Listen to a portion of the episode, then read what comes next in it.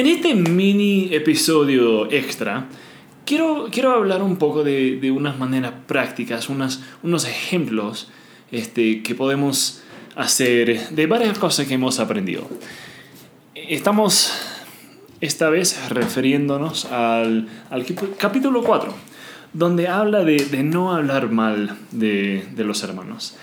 Quiero compartir un ejemplo que de hecho vi en una película llamado Fracturado, creo, eh, con el actor James McAvoy que tiene personalidades múltiples y es una, es una película muy, muy fuerte, pero empieza eh, que unas chicas de, de la secundaria eh, tienen un, una fiesta de cumpleaños.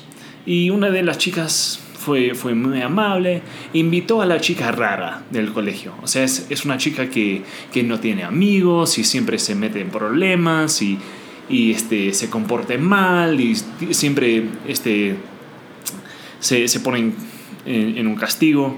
Y, y esto pues esta chica le invitaron a la fiesta de todas maneras, pero de todos modos le, la pensaron como si fuera rara.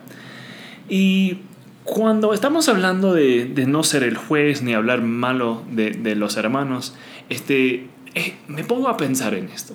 Porque hay veces que la gente hace cosas y, y son tal vez malos y nuestra responsabilidad es orar por ellos, de veras. No somos el juez, pero sí podemos orar por esas personas. Y cuando me, me, me refiero a esta película, de esta chica rara que, que, se comportaba mal, que era la chica mala, que, hace, que hacía estas cosas.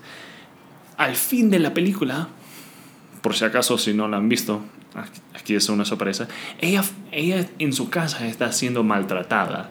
Entonces se mete en líos para que, tiene, para que sea castigado tiene que quedarse más tiempo en el colegio porque no quiere estar en casa, porque en casa la están tratando mal. Así que a veces hay, hay motivos que la gente hace las cosas que hacen. No quiere decir que son correctos, pero a veces la gente necesita de un poco de compasión. Así que yo les animo cuando, cuando vean a un hermano que está, lo está pasando mal, cuando lo está pasando mal, te pido que primeramente oras por esa persona, pero también que, que le muestras amor de, de la manera que hace Cristo.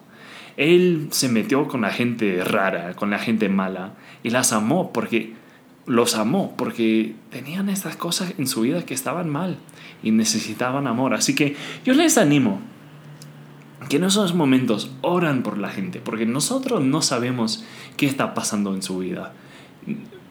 Pero Dios sí, y Dios, Dios está obrando en ellos y, y pues nuestra parte es, es orar por ellos y amar. Entonces, eso es lo, lo que les animo. Entonces, sintonicen de, de nuevo.